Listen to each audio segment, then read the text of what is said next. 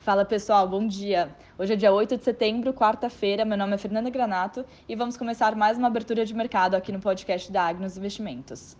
Os futuros americanos estão caindo nessa manhã, com o retorno do feriado do Dia do Trabalho e ainda repercutindo os dados de emprego abaixo das expectativas, além dos casos de Covid que estão interferindo na economia americana.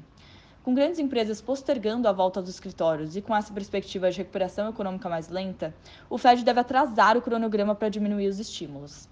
Na Ásia, bolsas estão negativas, exceto o Japão, que teve um PIB acima das expectativas e acabou puxando o mercado. Bolsas europeias também recuaram, com o crescimento econômico ainda em xeque. E com os novos casos da variante Delta, bolsas mundiais estão refletindo esse nervosismo no mercado. Na segunda-feira, o Bitcoin atingiu seu maior nível desde maio, com a cotação ultrapassando a marca de 52 mil dólares. Ontem, El Salvador adotou a criptomoeda como moeda oficial, incentivando a compra, se tornando o primeiro país a fazer isso. Mas foi um início complicado, com a cripto despencando 17% na manhã de ontem, em meio a problemas na carteira digital do governo. Agora, vindo para o cenário local, o Ibovespa fechou em alta de 0,8 na segunda. Mas com o discurso de Bolsonaro e as manifestações de 7 de setembro, devemos ver uma volatilidade boa no mercado por aqui hoje. Ontem, o presidente continuou com as provocações aos ministros do STF, contribuindo para piorar as tensões entre os poderes, intensificar ainda mais os ruídos políticos.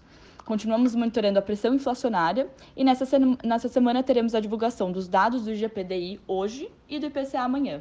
Desejo a todos um excelente dia.